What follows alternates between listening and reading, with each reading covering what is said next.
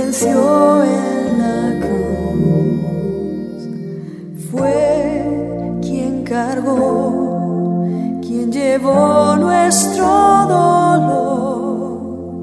Jesús resucitó.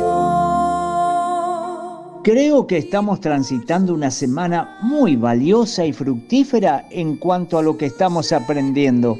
Primero acerca de ponernos como meta seguir el modelo de Jesús y en segundo lugar, antes de hablar o actuar, hacernos esta maravillosa y sabia pregunta. En mi lugar, ¿qué haría Jesús? Y mi gran deseo al hacer estos devocionales no es que solo adquieras un conocimiento más, sino que realmente lo incorpores a tu vida y lo pongas en práctica. Ahora, ¿cómo vamos a seguir el modelo de Jesús o encontrar esa respuesta justa a la pregunta, en mi lugar, ¿qué haría Jesús? Si realmente no conocemos a Jesús. Por eso aquí nos damos cuenta de la imperiosa necesidad que tenemos todos los hijos de Dios de conocer mucho más a Jesús. Si recuerdas el día lunes, mencioné el pasaje de Efesios 4:13, donde no solo nos habla acerca de llegar a la estatura del varón perfecto que es Cristo, sino también dice en ese mismo versículo, hasta que todos lleguemos a la unidad de la fe y del conocimiento del Hijo de Dios. Por eso conocer más acerca de la persona de Jesús es algo fundamental en la vida de todo cristiano. Debido a que cuando Jesús vino a esta tierra no existían cámaras de televisión y ninguno de los adelantos tecnológicos que tenemos en nuestros días, lo único que quedó registrado acerca de su vida, su obra y ministerio fue por medio de la escritura. En primer lugar, aquellos discípulos que el Señor había elegido para que estuvieran con Él y con los que compartió la mayor parte de su tiempo y han sido los que escribieron más acerca de Jesús.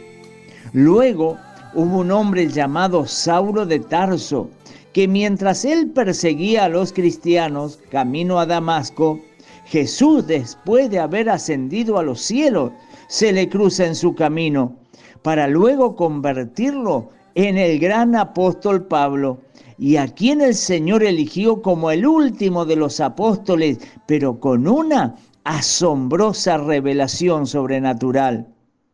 Así que la única manera de conocer más a Jesús es leyendo la Biblia, la palabra de Dios, y pidiéndole en oración al Espíritu Santo que nos revele en las sagradas escrituras a la persona de Jesús.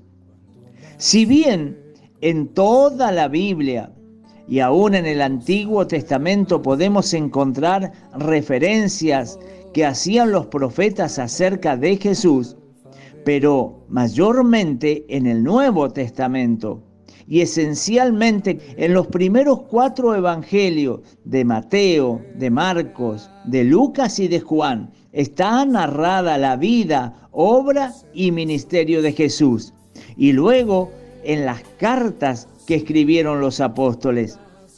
Pero si aún queremos ir más profundo, existen algunas Biblias y la que yo uso personalmente es una de ellas, donde todo lo que habló Jesús está escrito con letra roja. Y esto es algo realmente maravilloso y poderoso, nutrirnos de esas palabras escritas en letra roja. Yo lo comparo muchas veces con lo que es ir a una colmena de abejas donde encontramos una exquisita miel muy dulce y sabrosa, pero también dentro de esa misma colmena podemos encontrar la jalea real, que es algo aún mucho más superior y es con lo que se alimenta la reina. Entonces siempre consideré a la letra roja de la Biblia, esas palabras que habló Jesús en esta tierra, como la jalea real para alimentar nuestro espíritu y tener un mayor conocimiento acerca de la persona de Jesús. Pero si hay algo que realmente nos ayuda a conocer mucho más a Jesús, es teniendo una vida de comunión íntima con Él. Pero de esto te hablaré un poco más en el día de mañana. Así que no te lo pierdas y Dios mediante, mañana nos volvemos a encontrar. Que Dios te bendiga.